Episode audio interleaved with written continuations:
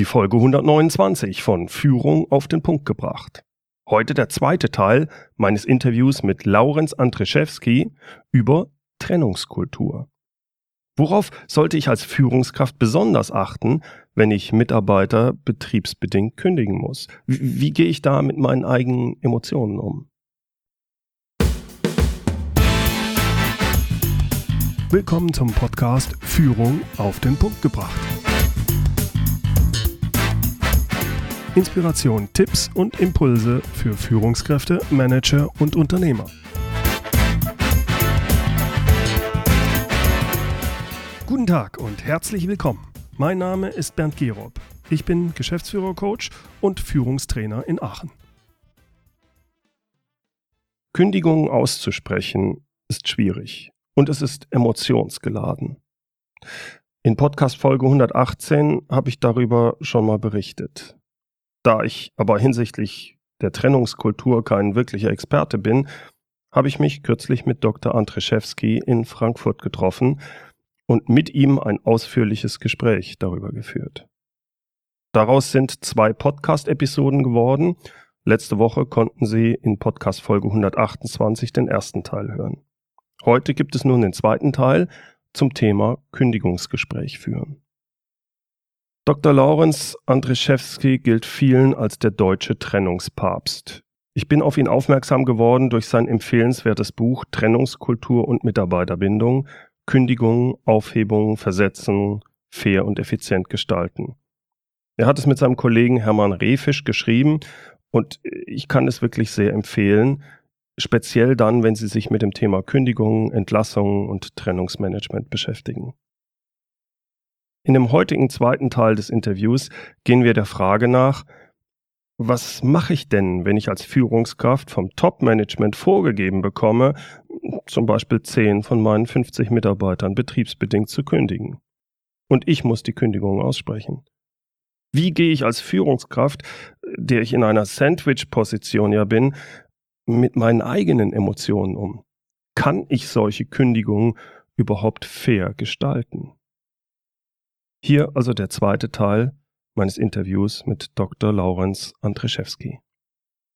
Herr Andrzejewski, gerade bei solchen betriebsbedienten Kündigungen, wenn so eine richtige Entlassungswelle über ein Unternehmen rüberrollt und ich bin als Führungskraft in einem mittleren Management, ich soll jetzt meinen Mitarbeitern betriebsbedingt kündigen, ganz ehrlich, ich stelle mir das unheimlich belastend vor. Insbesondere, wenn man dann nicht selbst von den Maßnahmen ja, ja, wirklich ja, überzeugt ist. Ich muss hier aber rühren. Was, was raten Sie solchen Führungskräften? Wie sollen die damit auch den eigenen Gefühlen wie Schuld, Wut oder Zweifeln umgehen? Ich kann die ja nicht nach außen tragen. Das darf ich ja eigentlich nicht. Ne? Ja, idealerweise eben bitte nicht.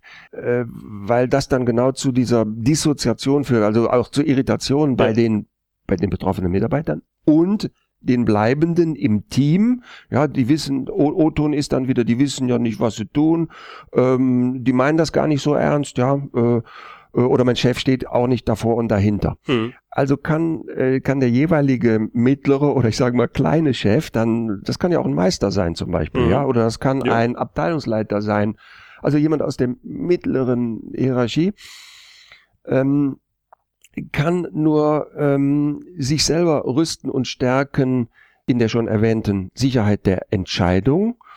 Und dann äh, muss ich schon den Blick werfen, auch in dem, was wir dann, ähm, das Package, also das, das, das Angebot klingt auch ein bisschen komisch, aber das Paket, was man dann dem Mitarbeiter anbietet, das ist Geld, das ist Zeit, das ist auch vielleicht äh, New Placement Beratung, mhm. ja. Mhm. Äh, damit zu versuchen, die Brücke zu schlagen, weil in der Regel haben die Leute sich dann ja doch nicht wirklich was zu Schulden kommen lassen, vor allen Dingen bei mhm. den Betriebsbedingten, ja. die sie okay. erwähnen. Ja, gar nicht, das liegt dann gar nicht am Einzelnen. Ähm, äh, aber es ist eben per Sozialpunkten die Auswahl auf ihn getroffen. Also diesbezüglich in der Argumentation gut rüsten und sich auch bewusst machen, dass dem ist leider so. Und da kann ich jetzt keine Führungskraft aus der Verantwortung lassen und auch keine personalverantwortlichen Experten aus der Verantwortung lassen, sagen, diesen Teil des Jobs, diesen Scheißteil des Jobs, habe ich mitgekauft. Das mhm. wurde mir zwar bei einem als ich Chef wurde, als ich Werkstattleiter wurde oder mhm. Niederlassungsleiter wurde, hat man mir das natürlich nicht gesagt, dass es auch das geben kann, ja, sondern hat mir immer nur also das Positive und die Belobigung, Beförderung und so.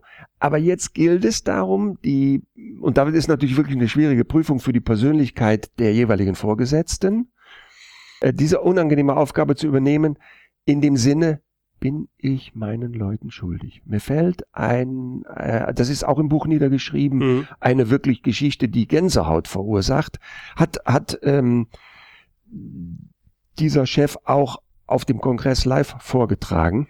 Und es war mucksmäuschenstill im Saal. Der, also der musste 150 von 150, also 100 Prozent seiner Leute mhm. entlassen binnen sechs Wochen. Und er hat gesagt, mein Fluchtreflex, der war so groß, ich hätte, jetzt kriege ich selber auch Gänsehaut, wo ich das erzähle. Der hat gesagt, ich habe das ganze Wochenende äh, mit mir gerungen, soll ich kündigen, soll ich die Brocken hinwerfen? Und dann bin ich zu der Entscheidung gekommen, ich mache das, ich gehe in die Verantwortung, ich bin, wie ich gerade zitiert, meinen Leuten das schuldig. Und ich bereite mich jetzt mit Personalabteilung äh, bestens vor und führe selber die Gespräche und versuche es den Menschen zu erklären. Akzeptanz und Applaus werde ich nicht bekommen, aber so und man hat ihm das nachher auch gedankt, also die Betroffenen die nach, nach einer Zeit Abstand, am, am, zunächst ist das natürlich wirklich auch ein Schock und mhm. die geraten auch in Panik, aber nach einem gewissen zeitlichen Abstand kam dann auch in diesem Fall die Rückmeldung, ähm, war echt eine ganz schrecklich schlimme Situation, aber du hast es wenigstens anständig gemacht, du hast es offen gemacht, mhm. du hast mhm. offen mit uns gesprochen, du warst auch dann da für uns im Nachgang, ja. Und mhm. das ist das, was, was so, was ähm, ich also allen Führungskräften, allen Personalverantwortlichen mitgeben kann, versuche zu umschreiben. Mhm. Das heißt, ich habe eigentlich eine Verantwortung aufgenommen, selbst wenn ich nicht dahinter stehe. Ich meine, als ja. erstes muss ich die Sache durchziehen und danach kann ich kündigen. Weil wenn ich es nicht genau. mache, wird es schlimmer, als wenn es jemand anders macht, weil ja, er hat gar nicht den Bezug. Ein, ein, ein sehr gutes Stichwort und ein guter Gedanke, Herr Gerob. Möchte ich alle, alle ihre Zuhörer motivieren und alle, die es damit zu tun haben, motivieren, in dem Bemühen, man äh, die, diese schwierige Aufgabe gut zu machen. Mhm. Zunächst hat man ja immer, also mir geht es selber sogar immer wieder nach den vielen Jahren noch so, man hat dieses schwarze Loch der Trennung im Kopf oder vor Augen oder, ja. oder man spürt das im Gefühl, ja. Allerdings eben glücklicherweise gibt es ja Methoden und Techniken, die sind auch gar nicht so schwer zu verstehen und gar nicht, gar nicht schwierig zu erlernen. Sie sind sofort zu erlernen. Die ermöglichen, solch eine schwierige Aufgabe gut zu machen. Mhm. Den Menschen gegenüber, die gehen müssen und vor allen Dingen aber auch im Hinblick auf diejenigen, die nachher die sogenannten Bleibenden sind. Wir müssen es nochmal vor Augen halten, dass selbst wenn 20 Prozent eines Unternehmens Mitarbeiter, 20 Prozent mhm. der Mitarbeiter gehen müssen, das sind viel, das wäre jetzt viel, mhm. sind 80 Prozent diejenigen, mit denen wir die Zukunft gestalten müssen. Quasi die Überlebenden. Ne? Die Überlebenden. Ja. Und die beobachten, weil man ja über Wochen und Monate nicht weiß, wer gehört am Ende ja. dazu, wer darf bleiben, wer muss gehen. Die beobachten natürlich ganz genau, wie geht man jetzt hier in diesem Laden, in diesem Unternehmen mit den Menschen um. Ja. ja. Deswegen also der Appell, es ist mehr ein Appell und auch eine Ermutigung zu sagen, doch, Sie können diese schwierige Aufgabe gut machen, sodass auch die ähm, Betroffenen nachher wieder einen neuen, gut einen neuen Job finden und den Anschluss und manchmal glücklicher sind als im alten Unternehmen. Ich würde gerne, Sie haben es eben gesagt, was sind zum Beispiel so Methoden und Techniken, um eine Trennung im Trennungsgespräch gut zu machen? Mhm. Es ist äh, die, die, die Machart. Und zwar, da werde ich jetzt ganz konkret, äh, und zwar geht es um zum Beispiel Folgendes. Es gibt fünf Basisfragen, die kann man in einer Stunde oder also ja, es braucht eine, weil meist geht eine heiße Diskussion los. Aber ich sage mal, in einer anderthalb Stunden kann man die fünf Basisfragen in diesem, wie soll ich mal sagen, Projektteam jetzt, Geschäftsleitung, Personal, Führungskraft, mhm. folgende Fragen diskutieren. Eben, wer führt eigentlich dieses entscheidende Gespräch mit den Betroffenen? Ja. Acht oder 500 Menschen. Wo führen wir das? Also das muss zum Beispiel eben in einem Raum, der nicht einsehbar ist und der die Ruhe und Diskretion gewährleistet sein. Wie lang darf so ein Gespräch dauern? Ja, dauert das sieben Minuten oder dauert das anderthalb Stunden? Was sind eigentlich die Inhalte? Also sind wir Mhm. auch gut vorbereitet auf die Fragen des Mitarbeiters? Also wer, wann, wo, wie lange, mit welchem Inhalt werden diese Mhm. Gespräche geführt? Das sind fünf Basisfragen, die es vorzubereiten gilt. Mhm. Mhm. Die sind im Grunde Logistik und Organisation. Ja. Haben wir überhaupt einen Raum? Bitte keinen Raum, wo, wo, alle anderen zu, an den Fenstern vorbeilaufen zur Kantine. ja. Und dann ist alles vorgekommen. Gott, Just Gott. auch, just auch in Aachen fällt mir ein Projekt ein. Oder ähm, in anderen Fällen hat man einen Besprechungsraum gewählt und so ungefähr alle paar Minuten schaute jemand rein, ich hole nur den Beamer. Ach, Entschuldigung, ich bringe nur Flipchartpapier. Das darf Gottes natürlich nicht passieren, wenn der Betroffene gerade die Trennungsbotschaft ja. erhalten hat, ja. Oder Sie merken, ich schmücke gerade oder ich, ich berichte live aus der Praxis zu diesen so banal erscheinenden Basisfragen, die sind aber basal. Wenn man sich zum Beispiel entscheidet, solch ein Gespräch im Büro des Vorgesetzten, was durchaus sehr angebracht erscheint, mir Mhm. zu führen, dann darf aber, dann muss der zum Beispiel sein Blackberry, sein iPhone abschalten. Ja. Ähm, haben Betroffene berichtet, habe ich gerade die Botschaft empfangen, da klingelt sein Handy, wie man so sagt, ja. Der hat dann nur gesagt, ich, es geht jetzt nicht, ich rufe zurück, ich rufe, aber das war total verletzend, total, ähm, äh, also für den Ja. Betroffenen, ja, das was anderes wichtiger war, das, sowas geht gar nicht, ja. Ja. Und dann kommen nochmals, noch mal eine fünf, Mhm. nämlich die ersten fünf Sätze. Ah, das eine war jetzt die Vorbereitung. Das ist die ne? Vorbereitung, Die und Logistik, weitere Organisation und Ablauf. Mhm. Und jetzt gehen wir gedanklich in das Gespräch hinein. Nach meiner Überzeugung und Erfahrung aus all den Projekten über die vielen Jahre gehören diese fünf Sätze in den Mund des jeweiligen Vorgesetzten. Also Mhm. nicht in den Mund der Personalabteilung. Ja, Ja. Da können wir gleich noch was dazu sagen. Mhm. Und auch wenn das noch so unangenehm ist. Und zwar die ersten fünf Sätze, nicht fünf Minuten, das ist viel zu lang. Mhm. Die Botschaft, die Trennungsbotschaft muss in die, in die ersten fünf Sätze hinein.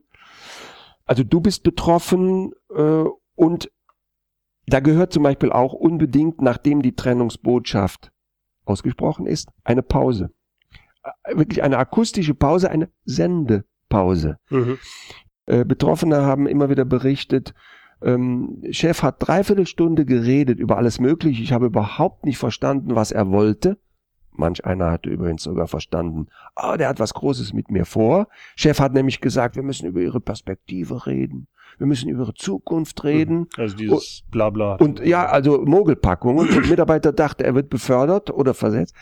War aber im Grunde die Trennungsbotschaft. Und beim Rausgehen an der Tür sagt Chef, ach übrigens, ähm, also ab ersten so und so vielten ersten neunten bist nicht mehr unser Mann. Das geht natürlich, sowas geht nicht, ja. Das ist ja heftig. Also ähm, dieses will vorbereitet sein und in, in diese Trennungsbotschaft, das hatten wir eben schon Ja. gehört, dann auch diese schlüssige, nochmal, wir wir werden keinen Applaus bekommen, aber diese schlüssige Trennungsbotschaft und Begründung, die im Zweifelsfall auch die, durch die Instanzen hält. Also wenn zum Beispiel dann jemand ähm, den Juristen einschaltet und Kündigungsschutzklage zum Beispiel einreicht und ja, dann, dann Hm. muss das stimmig Dann und sauber sein. Aber ich glaube, wenn ich Sie richtig verstehe, entscheidend ist auf der einen Seite diese Wertschätzung, aber wertschätzend heißt auch in dem Moment, die Entscheidung ist ja gefällt. Also Ja. muss ich es klar und Ja. eindeutig Ja. präzise machen und nicht um den heißen Brei rumreden. Die Klarheit ist es, was zum Beispiel äh, auch ein, einen Teil der Wertschätzung ausmacht. Ja. Ja.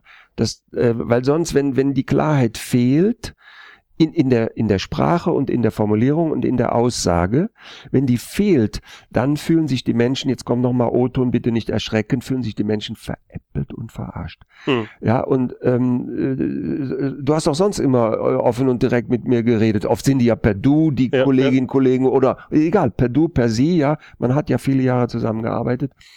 Und ähm, also Klarheit, dann auch so Dinge, die zur Wertschätzung noch gehören. Und das geht nur durch die gute Vorbereitung, durch die Reflexion und auch Formulierungen üben, dass zum Beispiel Folgendes nicht passiert. Ich muss es immer wieder an dem Negativbeispiel deutlich machen und dann umdrehen.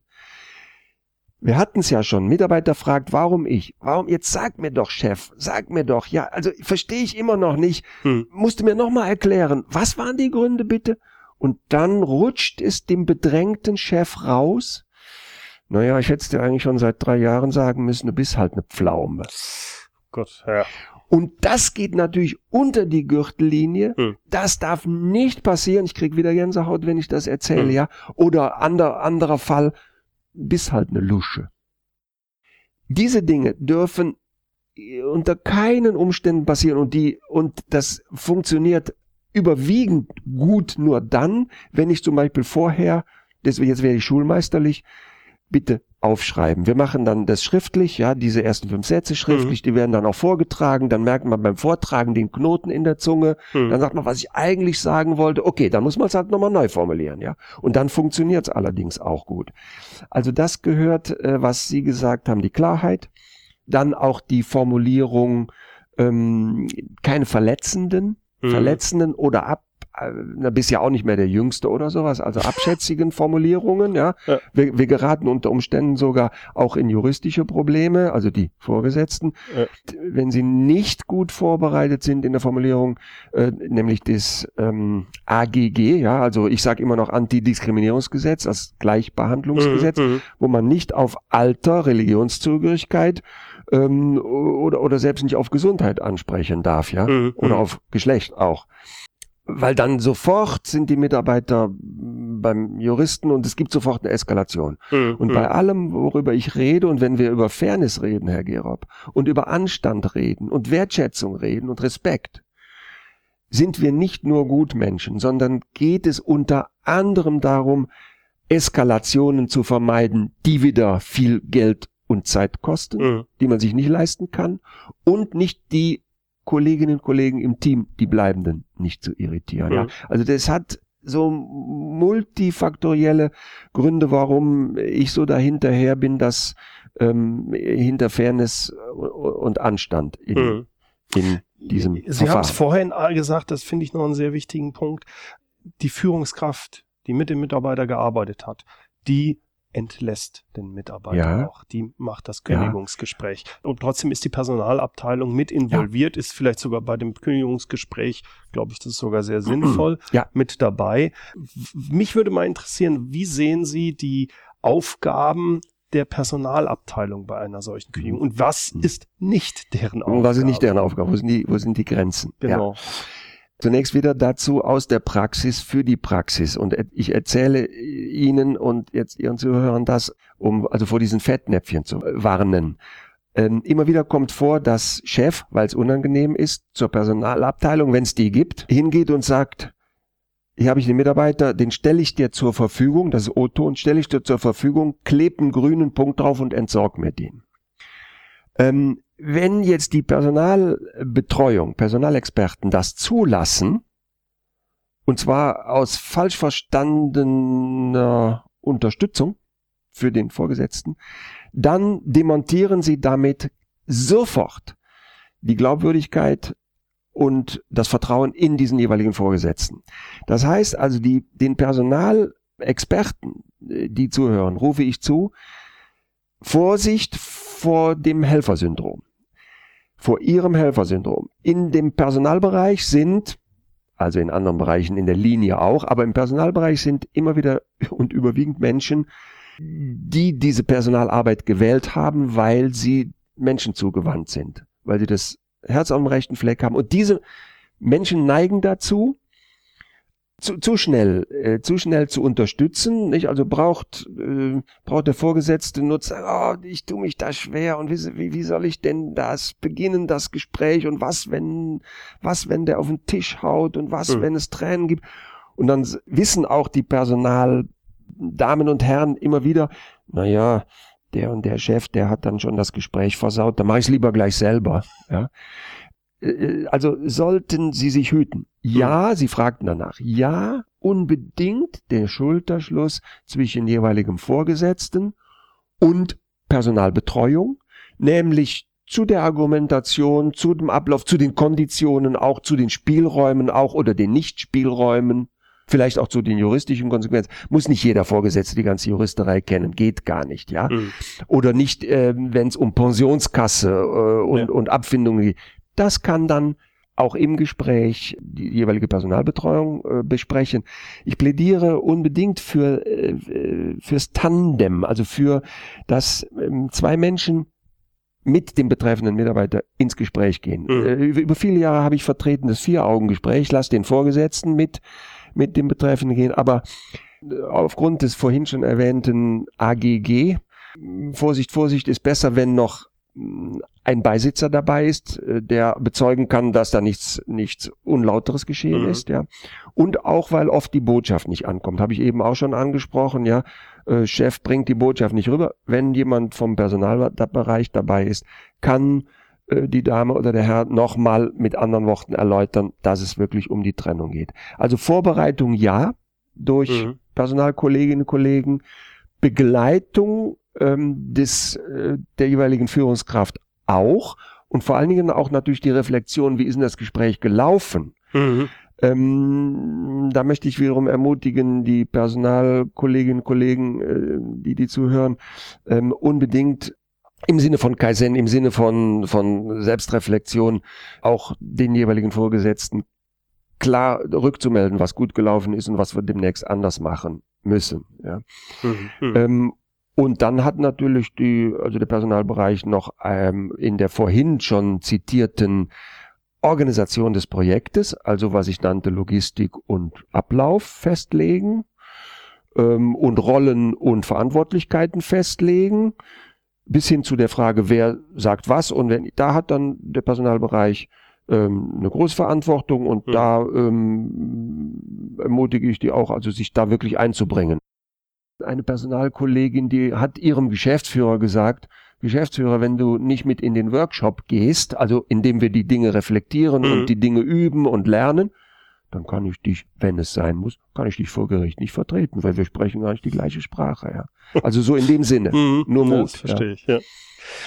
Herr Andrzejewski, ich habe ja Ihr Buch, nicht alles, aber vieles gelesen und Sie beschreiben das dort in einer sehr ausführlichen Art und Weise, wirklich auch mit vielen Beispielen. Mir hat das unheimlich gut gefallen. Ich habe da viel äh, gefunden, womit man sich wirklich gut vorbereiten kann, auch auf, solch, auf ein solches Gespräch. Aber ich habe auch verstanden, gerade bei größeren betriebsbedingten Kündigungen braucht die normale Führungskraft, da würde ich mich dazu zählen, einen Partner, einen Coach oder jemand, in, der in dieser Richtung agiert. Mhm. Reicht es mhm. da manchmal wirklich, dass die HR-Abteilung das macht? Oder ist es da, wie sie, mhm. wann ist es wichtig zu sagen, nee, da brauchen wir so einen Workshop, äh, der, womit Leute ja, sich darauf spezialisieren? Meine Erfahrung, Herr Gerob, ist, es gibt also sehr, sehr, sehr, sehr gut ausgebildete Personaldamen und Herren in den Unternehmen, die allerdings immer wieder so erlebt, ähm, das ist der Prediger im eigenen Land, ja, deren Stimme ja. nicht wirklich gehört, nicht, nicht wirklich befolgt wird. Ähm, das ist irgendwie systemimmanent ähm, mhm. off offensichtlich, also immer wieder jedenfalls mal so, ja. Das allein ist dann ein Grund, äh, auch vielleicht lieber wirklich für überschaubares Honorar einen externen zu holen, einen Experten, der wirklich äh, sich also mit mit Trennung und der ganzen Dynamik auskennt, zu mhm. holen, ähm, selbst nur für eben ein oder zwei Tage oder auch für ein Special Coaching natürlich gut manchmal begleite ich auch den gesamten Prozess über Wochen oder Monate mhm. äh, oder es gibt ein ganz diskretes äh, VIP Coaching für einen Geschäftsführer für einen Vorstand aber ganz in überschaubaren Rahmen jemanden, der auch nicht, das ist noch ein systemischer Aspekt, der nicht zum System gehört. Ja. Also das Systemunternehmen, in dem dann Veränderungen stattfinden und Abbau stattfinden, ja, das äh, köchelt auch in sich so, also sozusagen in der eigenen Brühe. Ich meine, das sind auch immer Abhängigkeiten. Abhängigkeiten, alles, ne? Abhängigkeiten, ist, ja. politische, manchmal auch Verstrickungen, mhm. intern, mhm. Und ähm, äh, manchmal auch, ich sag's durchaus kritisch, Ober sticht unter, ja, und jetzt ja. sehen Sie mal zu, dass das läuft, liebe, vor allen Dingen, also oh, immer wieder leider, leider äh, sind so Personalbereiche auch, ähm, ich sag's voller Respekt, aber Anführungszeichen nur Handlanger, nur Assistenten, ja. ja. Ich, ich sehe die in einer ganz wichtigen und hohen Rolle auch ganz hoch aufgehängt. Ich glaube, der Jack Welch hat das doch mal gesagt, dass eigentlich der zweite Mann im Unternehmen nach dem CEO ja. der HR-Mann sein sollte und es ist immer der Finanzer. Ähm, plädiere ich auch dafür, weil allein wenn wir uns auf der Zunge zergehen lassen, man redet von den Human Resources. Das sind Menschen, das sind die menschlichen Ressourcen, das sind hm. die Menschen. Und selbst bei aller Technologisierung heute und, und, und, und indem die Maschinen ganz viel Arbeit übernehmen, aber doch an entscheidenden Stellen sitzen Menschen und wird es zukünftig Menschen sein. Und mhm. also geht es um den Umgang mit den Menschen. Und von daher sind die Kolleginnen und Kollegen im HR, im Human Resources Management äh, zu, zu würdigen und, und äh, ja, müssten die zweiten äh, sein. Sehe ich auch so. Ja, ja. Inzwischen, und das hat Jahre gedauert, inzwischen outen sich Unternehmensvertreterinnen und Vertreter, Vorstände, Führungskräfte, Betroffene auch, Personalkollegen, Betriebsräte auch mhm. und Betroffene, die auf dem vorhin zitierten Kongress gesprochen haben und jetzt auch, also 44 Statements und Best Practice Beispiele gibt's im Buch, die auch mit Namen und Ross und Reiter nennen, über ihre eigenen Erfahrungen sprechen, auch Empfehlungen aussprechen. Und das ist eine Entwicklung, ähm, für die ich sehr dankbar bin und ähm, die das sehr zu schätzen weiß. So abschließend auch meine Frage. Also ich verstehe, auch wenn man Ihr Buch liest, dass das kommt überall durch. Sie legen viel Wert drauf, äh, den Führungskräften und Unternehmen klarzumachen, wie wichtig es ist, sich, wenn man sich von Mitarbeitern trennt, das mit Anstand, Respekt und Menschlichkeit zu machen.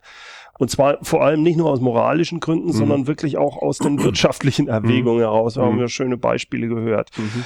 Wenn ich Sie richtig verstehe, beobachten Sie durchaus also momentan in der Wirtschaft eine mhm. positive Veränderung mhm. in den kleinen wie auch in den großen Unternehmen hin zu einer mehr fairen Trennungskultur. Erkennen mhm. das die Unternehmen mhm. wirklich momentan vermehrt? Ja und nein. Also mir begegnet auch heute und das betone ich das heute, weil schon lange sind eigentlich die Mechanismen bekannt und eben seit 2001 wird auch das alles beschrieben, ausführlich. Aber immer noch begegnen mir heute sehr viel Arroganz und Ignoranz. Mhm. Also das muss man doch können oder dafür werden sie doch bezahlt. Äh, also mhm. lieber Chef, ne, jetzt, jetzt macht das. Aber eben, und das möchte ich hier und jetzt unterstreichen, insofern eine positive Entwicklung, dass aus Leidensdruck heraus, dass mehr und mehr äh, Unternehmensvertret, Unternehmerinnen, Unternehmer, muss ich sagen, ne, es sind ja wieder die Menschen, die das erkennen, die sagen, nee, so wie das beim ersten Mal damals 2002 und 2000, beim zweiten Mal 2004 gelaufen ist, mit dieser Anzahl von Kündigungsschutzklagen oder mit diesem Trouble, den wir da hatten, das müssen wir diesmal anders machen. Mhm. Ja? Und die sich dann befassen, also es ist, es ist ganz unterschiedlich, wer, wer aus dem Unternehmen den Anstoß gibt, sich mit dem professionellen Trennungsmanagement und der Methodik zu befassen. Mhm. Und dann gibt's positive Entwicklungen. Ich kann Ihnen das auch äh, konkret benennen, sogar auch in Zahlen benennen. Ein, ähm, ein Unternehmen beispielsweise hat dokumentiert die Anwendung der Methodik zwischen 2009 und 2015. Ein Unternehmen von etwa knapp vier, äh, 5000 Mitarbeitern. So, und von diesen 5000 Mitarbeitern, da ging es um Performance Management, mhm. also Entwicklung, Förderung, immer natürlich unter dem Leistungsgedanken, klar muss unten was rauskommen. Und dann, die haben ganz still und leise, also mit Anstand, äh, keine Eskalationen, keine Gerichtsprozesse, keine Presse, jährlich 300 bis 360 Mitarbeiter um und auch abgebaut. Also mhm. man hat geschaut, dass die richtigen Menschen am richtigen Platz waren. Oder ein Beispiel, ähm, das ist dokumentiert auch wiederum in einer Studie. Im Mittel gibt es 34 Prozent Kündigungsschutzklagen. Das geht zum Teil bis bis 70 Prozent. Mhm. Bei den leitenden Angestellten zum Beispiel muss man mit bis 70 Prozent mit Kündigungsschutzklagen mhm. rechnen. So. Und wenn es jetzt gelingt, und das ist die positive Entwicklung, nach der Sie fragen, dass Unternehmen erkennen, indem wir uns professionell vorbereiten, indem wir auch das Package anständig schnüren, zum Beispiel konkret eine Out- oder New Placement Beratung einbauen, drücken wir die Zahl der Kündigungsschutzklagen unter 10 Prozent, dann ist das auch bares Geld. Dann ist das auch äh, natürlich äh, für das Image positiv, dann ist das für, und jetzt komme ich auch zu dem, was Sie fragen, Sie deuteten es auch schon an, da geht's wirklich um Zukunftssicherung, also die Geschäftsfähigkeit und die Geschäftsinteressen der Zukunft zu sichern, ja, die Bleibenden motiviert und loyal bei der Stange zu halten und, und real Geld zu sparen. Das heißt, ich verstehe das richtig, dass also auch, sagen wir mal, Vorstände, die empathisch jetzt etwas minder bemittelt sind, auf die Schiene einschwenken, ganz einfach, weil sie sagen, aus wirtschaftlichen Erwägungen ja. macht das alles Sinn. Die Herrschaften, die Sie ansprechen jetzt, Damen und Herren, haben entweder durch kollegialen Austausch erfahren von Kollegen oder auch selber am eigenen Leib erfahren müssen, dass zum Beispiel Verzögerungen in den Verhandlungen, die Eskalation äh, über die Arbeitsgerichte mit Gütetermin und anderthalb Jahre, zwei Jahre dauert's, bis mhm. dieser einzelne Fall entschieden wurde, dass das alles unglaublich viel Geld kostet. Oder dass äh, auch der Abgang von Leistungsträgern, das waren Zukunftsträger bei uns, mhm. ja, der dann sagt, äh, tue ich mir nicht an, äh, ich, ich mache die Fliege, wie man so sagt. Mhm, ja. Mhm, mhm, so wie man hier mit den Menschen umgeht, ich bin weg.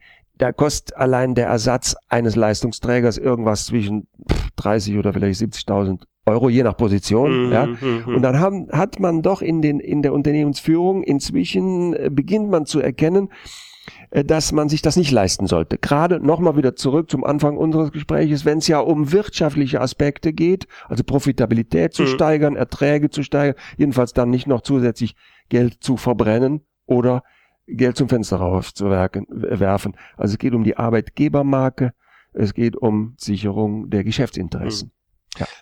Herr Andrzejewski, ich möchte mich herzlich bedanken. Mir hat besonders gut bei dieser ganzen Sache gefallen, die ja eigentlich sehr heftig ist, Trennung, dass wir jetzt zum Schluss zu einem Punkt gekommen sind, wo wir sagen können, Respekt und Menschlichkeit wird zukünftig immer stärker allein schon deswegen Berücksichtigung finden, weil es aus wirtschaftlichen Erwägungen heraus sinnvoll ist. Ja. Ich bedanke mich recht herzlich für das Gespräch, Herr Andrzejewski. Gerne, Herr Gerob, mögen die Samenkörner aufgehen. Danke. Das war das Interview mit Dr. Laurens Andrzejewski. Mehr über ihn finden Sie auf der Webseite seines Beratungsunternehmens auf www.management einmal1.de. Management1x1.de. Den Link auf die Seite wie auch den Link zu seinem hervorragenden Buch Trennungskultur und Mitarbeiterbindung finden Sie in den Show Notes unter www.mehr-führen.de Schrägstrich Podcast 129 und Führen mit UE. Dort gibt's wie immer auch das transkribierte Interview zum Nachlesen.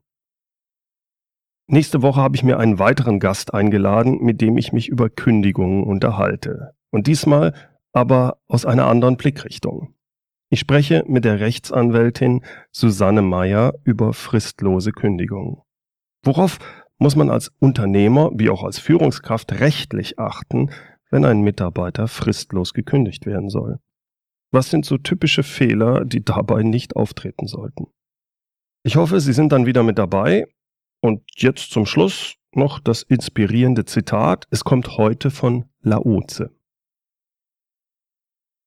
Verantwortlich ist man nicht nur für das, was man tut, sondern auch für das, was man nicht tut.